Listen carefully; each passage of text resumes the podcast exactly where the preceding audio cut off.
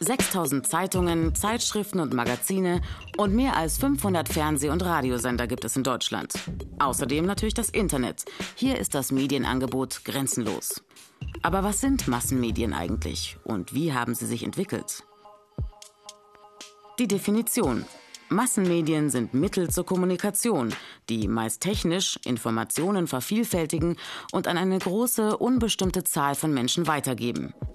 Echte Massenmedien gibt es erst etwa seit 100 Jahren. Ein kurzer Rückblick. Ganz früher war die Zahl derjenigen, die man informieren konnte, sehr klein.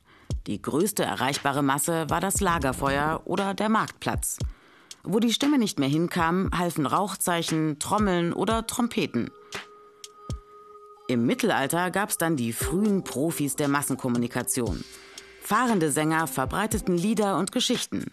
Mönche schrieben Bücher ab, um Informationen festzuhalten und zu verbreiten. Zugang zu Wissen und Informationen hatten nur sehr wenige. Dann der Buchdruck, der erste Schritt zur massenhaften Verbreitung. Dank Druckverfahren ebenfalls möglich, Nachrichtenblätter in größerer Auflage, die neue Zeitung und später Flugblätter, zum Beispiel in der Reformation. Erstmals konnten Informationen günstig und in größerer Auflage verbreitet werden.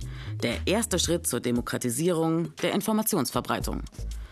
Im 17. Jahrhundert kamen die ersten Wochenzeitungen, sogar mit Korrespondentennetz. Allerdings gab es meist strenge Zensur durch die Machthaber. Im 19. Jahrhundert ermöglichen neue Druckmethoden ein tägliches Erscheinen in hoher Auflage.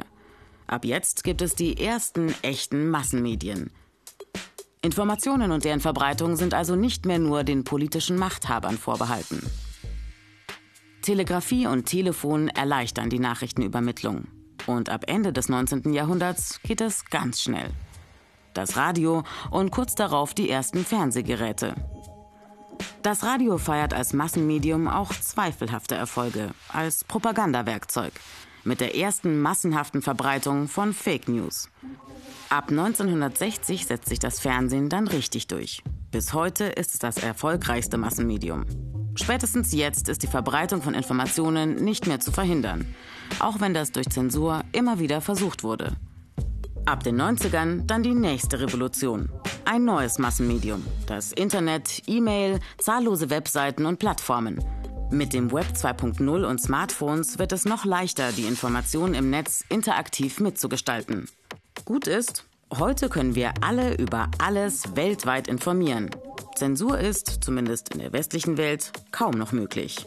Schlecht ist, die Informationsflut kennt keine Grenzen, darunter auch unzählige Falschmeldungen, Verschwörungstheorien und wieder gezielte Propaganda. Neun Stunden täglich, insgesamt über 30 Jahre unseres Lebens.